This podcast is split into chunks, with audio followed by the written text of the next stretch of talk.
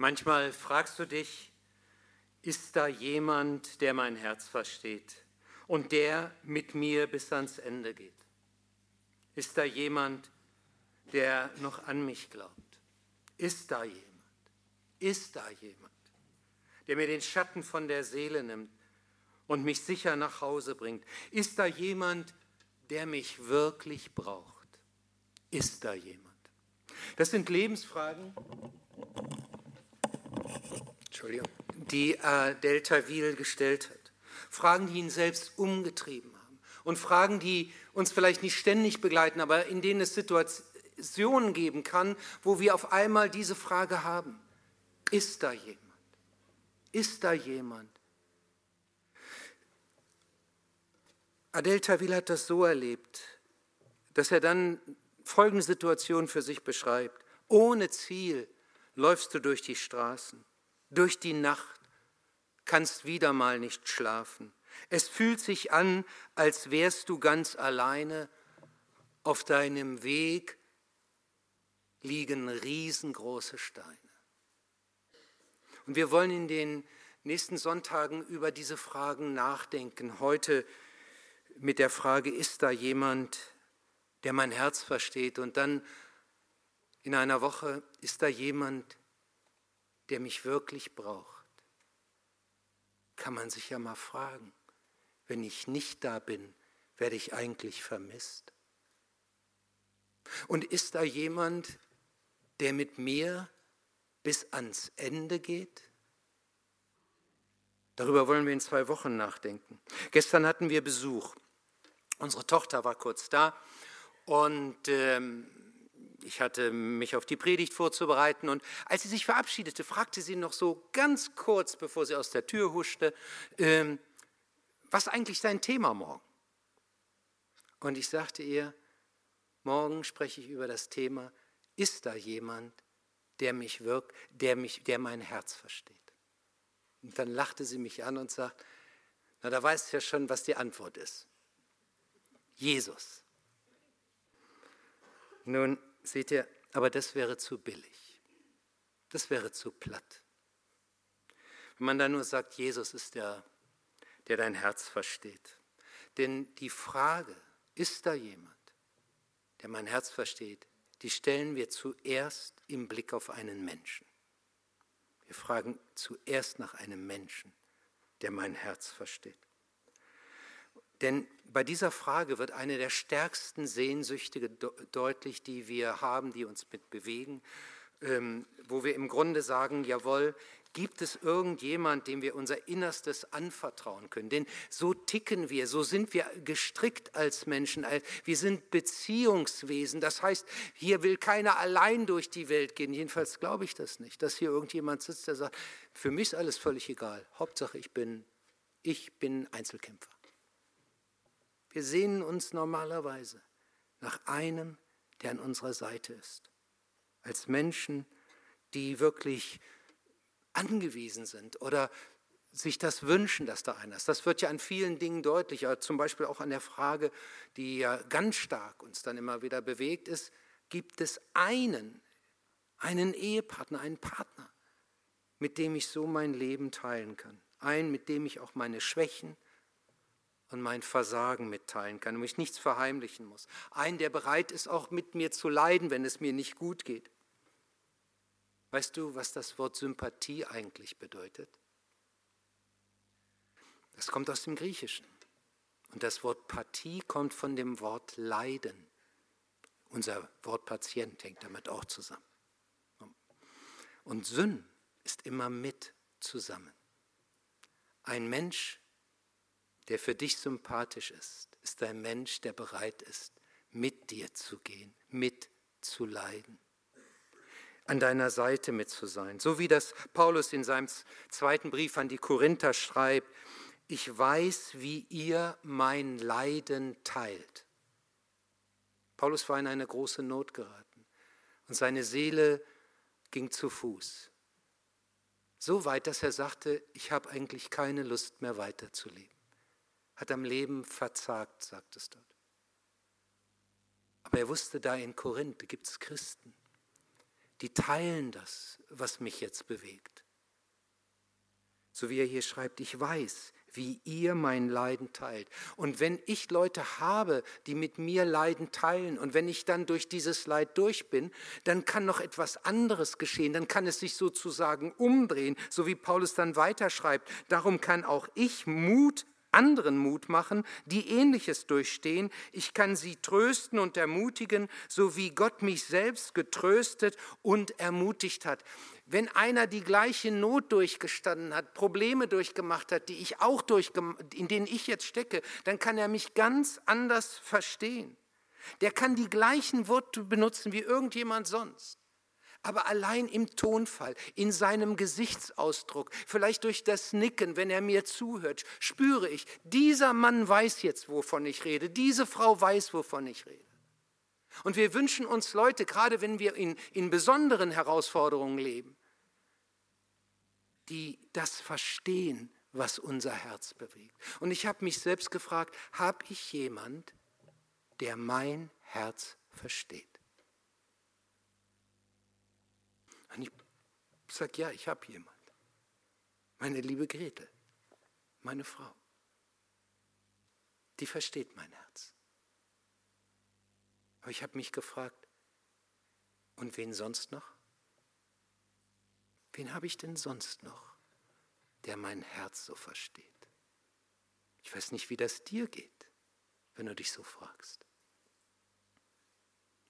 Bei mir wird die Luft dünn.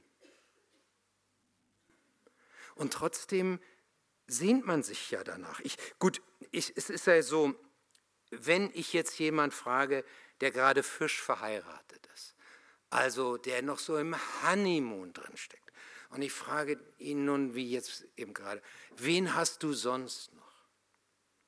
Der fragt er, also von welchem Planeten stammst du? Äh, wir haben uns, mehr brauchen wir nicht. Das ist alles, also mehr, mehr geht ja gar nicht, nicht. Also gut, ich merke, so ein paar von euch sind schon länger unterwegs, die gucken so ein bisschen bescheidener, äh, äh, weil sich das dann mit der Zeit dann auch ändert, das weiß ich. Und die, aber in dem Moment, wo du verliebt bist, wo die, so eine Freundschaft aufgeht und du merkst, er ist Mr. Right oder sie ist Mrs. Right, also da, da, da ist natürlich alles wunderbar. Aber wie ist das, wenn es auf einmal dann sich anders entwickelt? Wenn die Freundschaft nicht so weitergeht, wie du dir das eigentlich vorgestellt hast. Auf einmal geht es nicht mehr zueinander, sondern Stück um Stück auseinander. Wie ist das, wenn das auf einmal in einer Ehe mit passiert?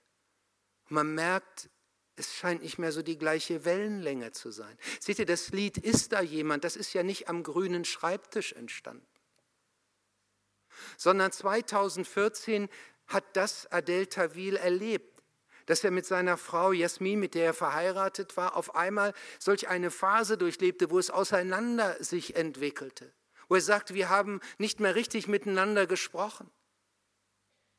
Und dann hatten sie geglaubt, das können sie irgendwie für sich behalten oder mindestens unter sich ausmachen. Aber 2015 endete das in einen öffentlichen Rosenkrieg. Und dann scheiterte die Ehe. Adel Tawil sagt selbst, wenn man jemanden findet, bei dem man denkt, das passt, meine Suche ist beendet, mit diesem Menschen möchte ich mein Leben teilen, dann entspannst du dich. Und wenn du diese Frau fragst, ob sie dich heiraten möchte und es kommt zu einem Ja, dann ist alles perfekt. Dann machst du noch ein Häkchen hinter Haus, Garten, Kinder und so weiter. Aber was dann, wenn alles zusammenfällt? Dann stehst du wieder da und dann fragst du dich, ist da noch jemand? Er sagt, ich hätte nie gedacht, dass ich mich einmal scheiden lasse. Aber nun war es passiert. Und nun fragt er, ist da jemand? Noch jemand? Es ist aber nicht nur die Frage, wenn Beziehungen so scheitern, Freundschaften, Ehen, sondern die Frage hast du doch auch, wenn du unterwegs bist und dir einen Partner wünscht und es scheint, du wirst nicht fündig. Du suchst und suchst und wünscht es dir. Aber die Frage geht ja noch weiter. Dann, wenn du zum Beispiel einen Partner hast, von dem du sagen kannst, jawohl, so ist es, der versteht mich. Und auf einmal brechen Krankheit, Not oder eben Sterben rein und du bist wieder allein. Dann stehst du wieder vor der Frage, ist da jemand? Ist da jemand? Jemand, der mich versteht? Ich, wir begleiten ja als Pastoren immer wieder solche Trauerfälle. Und von daher weiß ich bestimmte Dinge. Dass es nicht einfach ist, wenn man abends nach Hause kommt und vorher hat immer das Licht gebrannt. Vorher war immer jemand da, mit dem man das Erlebte noch mal tauschen konnte, austauschen konnte. Jetzt ist auf einmal dunkel und da ist keiner da, der auf dich wartet. Keiner da, mit dem du die kleinen Probleme und auch die großen teilen kannst. Meistens sind es ja eher kleine Dinge, die uns beschäftigen. Aber du schließt die Tür auf, machst die Dinge noch im Haus und gehst ins Bett. Meine Mutter hat mir manchmal gesagt, wenn wir abends am Sonntag anriefen, ihr seid die Ersten, mit dem ich jetzt ein Wort wechsle. Ist da jemand? Ist da jemand? Ihr Lieben, als ich überlegte und betete, worüber kann ich jetzt an diesem Sonntag sprechen, da schoss mir immer ein Wort rein. Es war so, als ob Gott mir sagte, tröste, tröste mein Volk. Und deswegen begleitet diese Predigt neben anderen Bibelworten auch der Abschnitt aus Jesaja 40, so wie er im Infoblatt steht. Dort bekommt ja Jesaja den klaren Auftrag, dem Volk Israel, das in Gefangenschaft war und dem es nicht gut ging, Gottes Trost zu sagen. Er soll es weitergeben. Aber mir wurde klar, das ist nicht meine Aufgabe allein. Gott stellt uns zusammen zu einer Mannschaft, zu einer Gemeinde, in der wir gegenseitig uns trösten müssen. Weil das gar nicht einer allein kann. Denn das merke ich ja auch, wenn ich jemand begleite, der durch die Trauer geht. Ich selbst kann mich versuchen hineinzudenken, mitzuempfinden. Aber derjenige, der das selbst durchlitten hat, derjenige, der selbst gerade in einer durchlitten, äh, meinetwegen eine Freundschaft, die auseinandergeht, durchlitten hat, der kann ganz anders verstehen. Und vielleicht sitzen hier Leute, die sagen, ja, ich bin gerade durch und ich habe es halbwegs unter die Füße. Aber andere sitzen da, die sind nicht durch, die stecken mittendrin. Und wenn wir einander so begegnen und sagen, jawohl, wir wir wissen umeinander. Das ist dann ja die Voraussetzung, bevor wir das überhaupt in solch einen Kontakt kommen. Aber wir sind nicht nur, wir wissen nicht nur, sondern wir sind bereit, so miteinander Lasten zu tragen. Sind wir eine Gemeinde, in der das gelebt wird? Eine Gemeinde, von der man sagen kann, ja, das ist eine Gemeinschaft, da ist eine Truppe, die weiß, worum es geht, die ein Herz hat, ein Herz, das versteht. Und damit bin ich ja bei dem zweiten. Das ähm, was der Jesaja dann 40, das Kapitel 40 weiter so sagt. Da wird dem Propheten gesagt, wie er das Volk trösten soll. Gott sagt zu ihm, der Herr wird kommen in seiner ganzen Herrlichkeit. Alle Welt wird ihn sehen. Und dann wird dem Propheten gesagt, sprich das zu den Menschen. Was wird passieren, wenn Menschen in Not sind und du kommst zu ihnen und sagst, der Herr wird kommen in seiner ganzen Herrlichkeit, alle werden es sehen. Was passiert dann? Meistens Folgendes. Der andere kann damit nichts anfangen. Das kommt ihm so weit weg von seiner eigenen Situation vor, dass er sagt, wäre schön, wenn es so wäre. Der kann es nicht glauben. Das ist nicht seine Erfahrung. Und das, was das Volk Israel damals erlebte, war nicht die Herrlichkeit Gottes, sondern die Gefangenschaft. Dass sie unwillkommen waren in einem Land eigentlich. So wie mancher vielleicht auch sich hier empfindet, der geflohen ist vor Krieg oder Verfolgung und ist nun hier, weil er sich hier eine bessere Zukunft erhofft. Und weil er hofft, dass da Menschen sind, die sein Herz verstehen.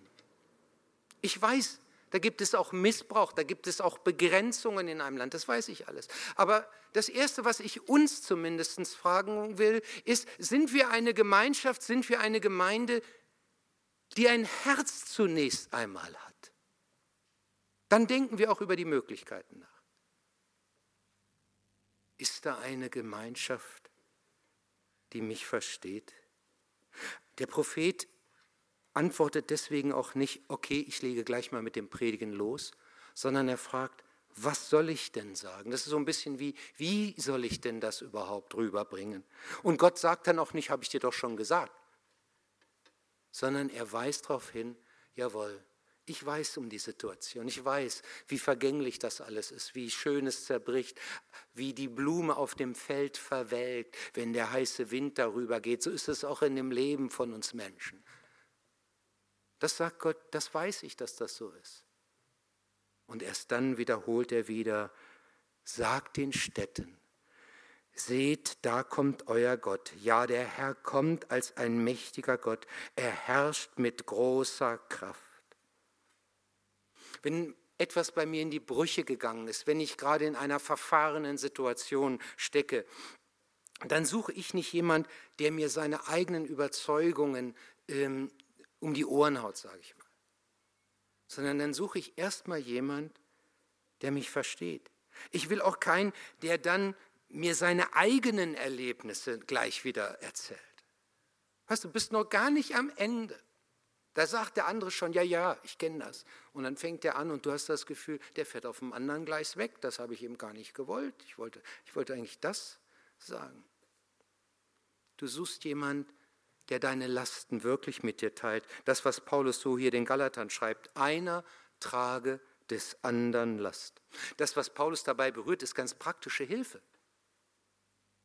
Materielle und finanzielle Hilfe. Er sagt, dazu seid ihr auch zusammengestellt worden. Ich, ich bin so dankbar. Ich habe das nicht nur einmal in meinem Leben erfahren, dass Christen mir ganz persönlich auf einem privaten Weg geholfen haben, wo ich in einer schwierigen Situation war. Das sind Dinge, die prägen sich ein. Und wir sind eine Gemeinschaft, die daran glaubt, dass sie deswegen auch mit zusammengestellt sind. Dass wir miteinander solche Lasten tragen. Ich weiß, das hat auch Grenzen. Das kann auch mal ausgenutzt werden, das weiß ich alles. Und trotzdem, trotzdem gilt dieser Auftrag, einander zu tragen. Ja, da geht sogar noch mehr. Da steht eigentlich, einer ertrage den anderen als Last. Und das ist eine besondere Herausforderung. Da geht es nämlich um Versagen. Da geht es um anderen, der etwas falsch macht, der an dir schuldig wird und an anderen schuldig wird. Und wie gehen wir damit um?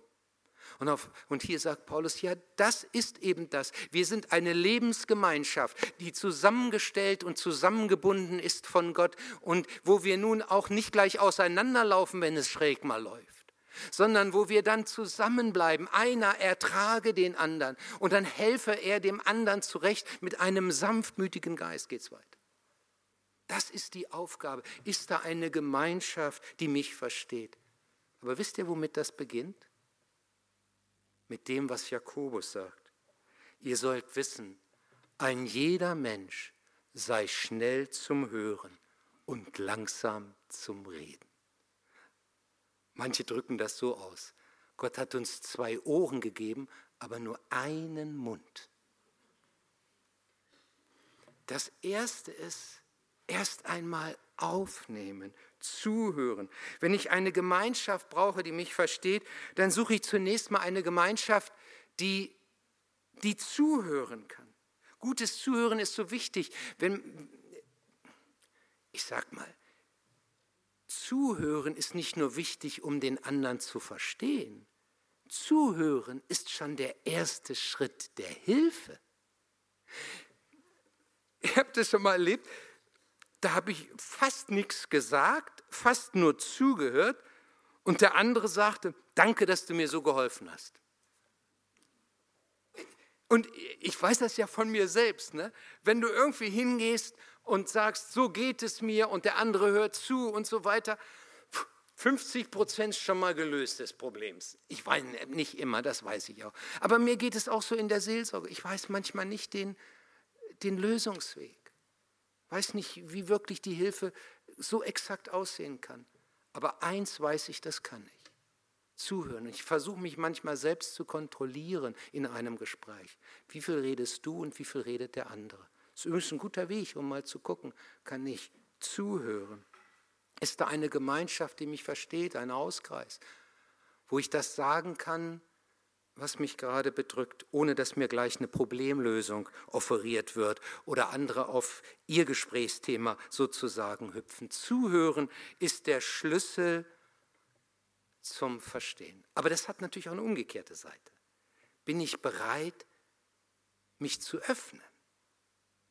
Bin ich bereit, etwas von dem preiszugeben, was mich im im Innersten mit bewegt. Das mache ich nicht, ich sage mal, auf dem Marktplatz, das mache ich nicht vor allen, aber in den Kreisen, wo es persönlicher wird, eben dem Hauskreis oder vielleicht sonst in einem Gespräch mit Freunden, wo ich hier Menschen treffe, oder bin ich da bereit, das zu sagen, was mich bewegt? Es fängt ja eigentlich erstmal ganz allgemein an. Nicht? Wie, wie endet jetzt so ein Gottesdienst? Laufe ich nach Hause jedes Mal, wenn der Gottesdienst zu Ende ist, bin ich schon weg oder bin ich auch hier, kann ich noch ein bisschen verweilen? Das, was wir gerade gehört haben von der Gala, ist ja ähnlich.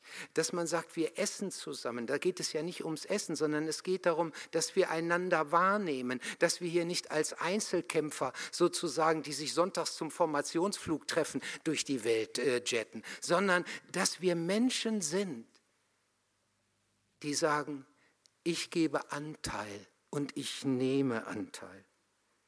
Wenn ich eins gelernt habe in meinem Dienst als Pastor, dann ist es da, dass wir brauchen neben einem Menschen, der unser Herz versteht, in jedem Fall auch eine Gemeinschaft, eine Gemeinde, die uns versteht. Und deswegen bitte ich euch, stellt euch mit in diesen Auftrag. Sagt jawohl, ich möchte jemand sein als Teil dieser Gemeinschaft, als Teil dieser Gemeinde der bereit ist zuzuhören, Anteil zu nehmen, mitzutragen, sich davon bewegen zu lassen. So hat uns Gott hier zusammengestellt. Denn wenn das Menschen nicht spüren, und vielleicht mag es manchmal ja so sein, dass hier einer reinkommt, vielleicht auch heute sogar hier sitzt, der fragt, mal sehen, ob es hier Menschen gibt, die bereit sind, auf mich zu hören, die mich überhaupt zur Kenntnis nehmen, die, mich, die, die sich bemühen, mich zu verstehen.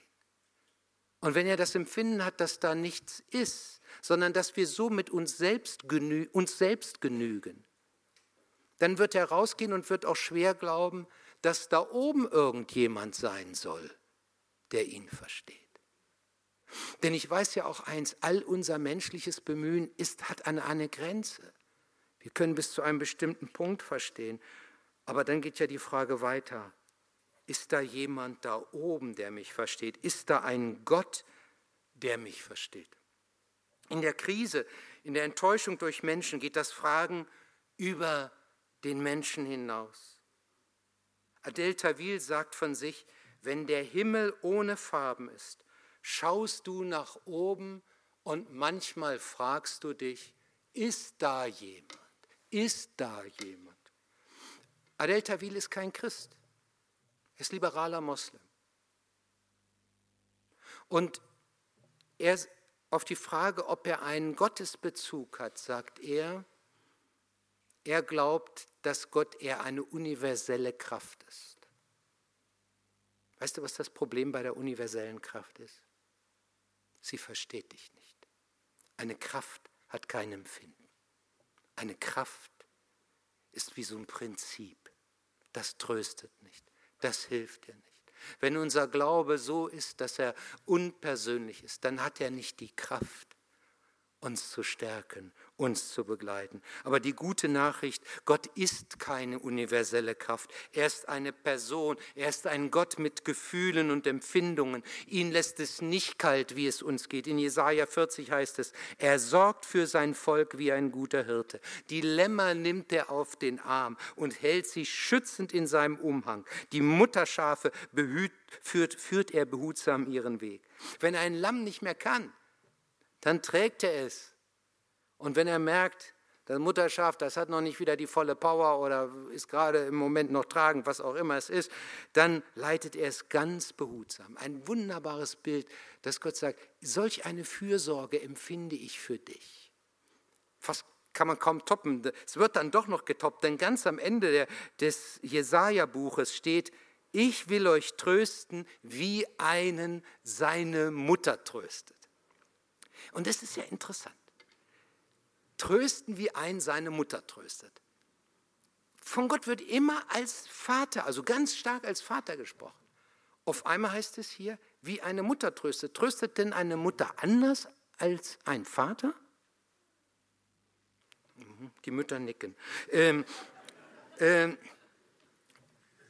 vielleicht, wir wollen ja auch jetzt nicht das so pauschalisieren, aber ich würde es eher in solche Richtung tippen wenn es, äh, beim, beim Vater geht es so nach dem Motto ab, wenn er merkt, Mensch, der Kleine, der hat da gerade was, da sagt, weißt du was, ein Indianer kennt keinen Schmerz.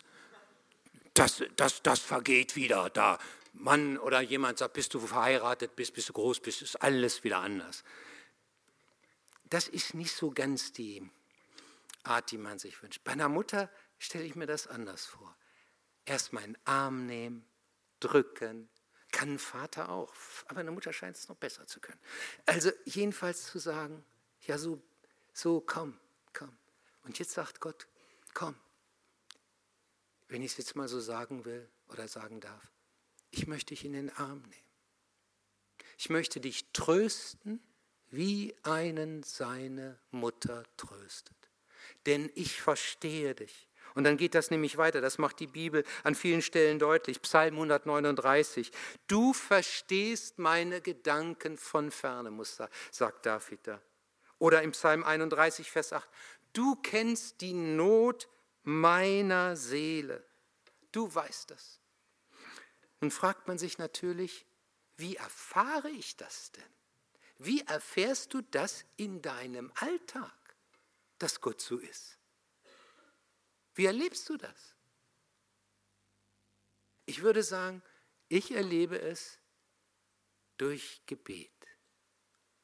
In dem Moment, wo ich bete und auf einmal macht es, das ist nicht jedes Mal so, muss ich auch zugeben.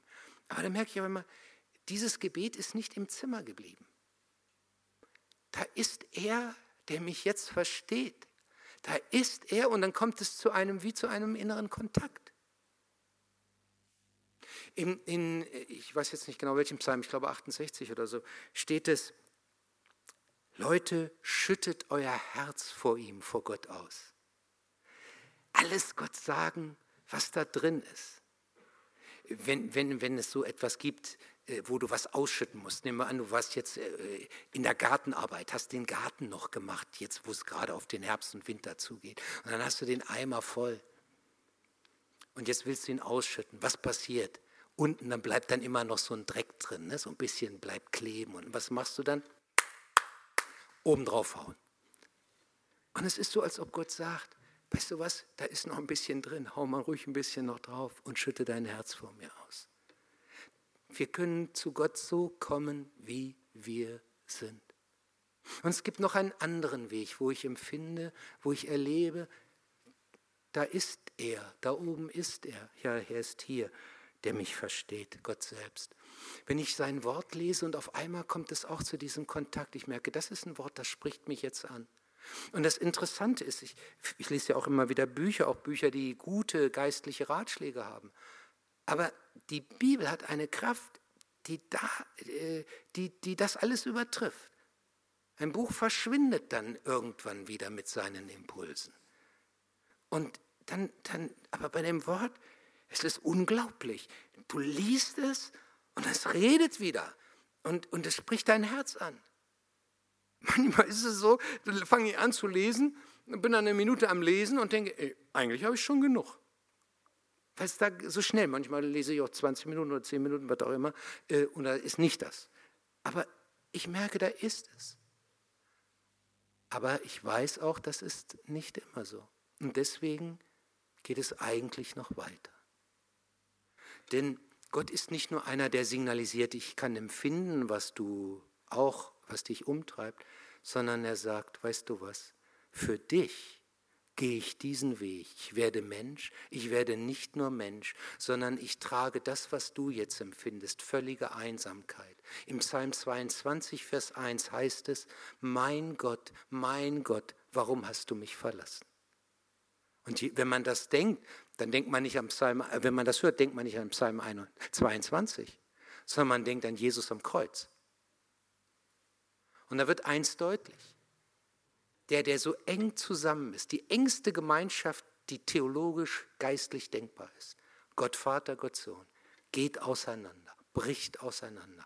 Mein Gott, mein Gott, warum hast du mich verlassen? Und dann fragst du, warum ist das so?